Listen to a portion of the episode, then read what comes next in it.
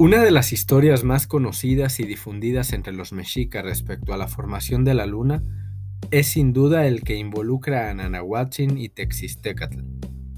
De acuerdo con el mito, los dioses, tras una quinta creación de seres humanos, pues las primeras cuatro veces no habían terminado bien, se reunieron para discutir y decidir sobre quién y cómo habrían de crear al nuevo sol que alumbraría y calentaría a la humanidad, pues de lo contrario, perecería de frío.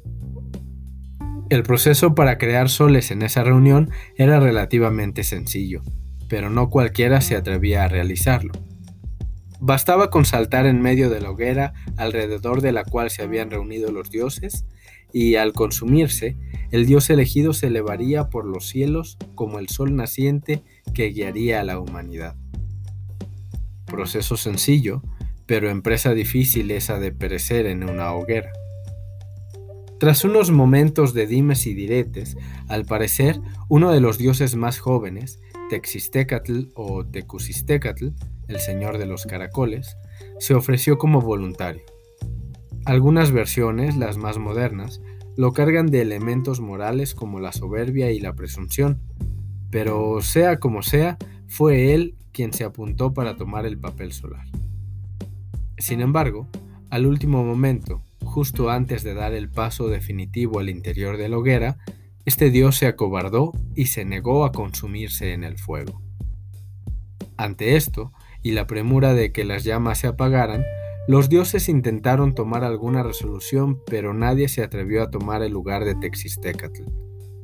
Nadie, salvo un dios viejo y enfermo en el que casi nadie había reparado, y que se encontraba alejado del alboroto. Su nombre era Nanahuatzin, el lleno de llagas.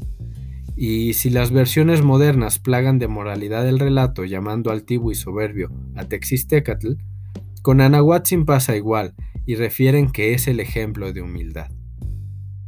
Como sea, el dios se colocó frente a la hoguera y sin atisbo de duda saltó a su interior donde se consumió y emergió como el nuevo sol que acompañaría a la humanidad.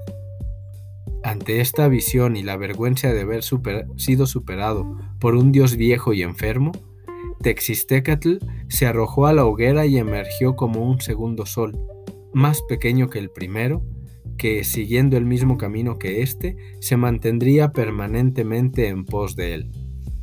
Vaya problema al que se enfrentaron los dioses y los seres humanos.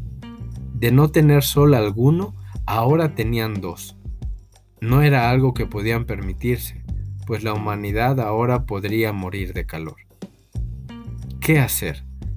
Los soles se encontraban ya recorriendo los cielos en una persecución interminable, brillando cada uno en todo su esplendor, cuando Quetzalcoatl dio con la solución.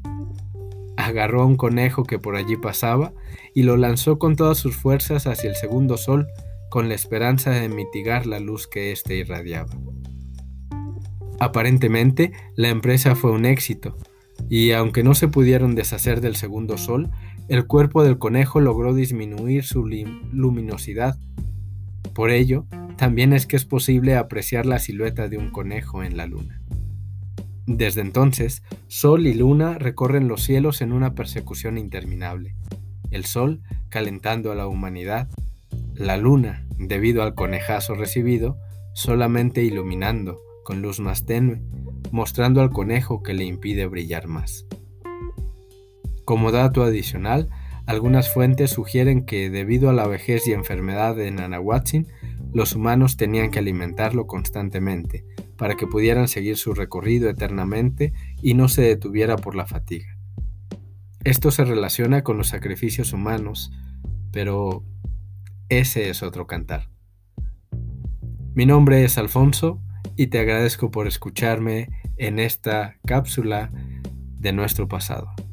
Muchas, muchas gracias y que tengas muy buen día.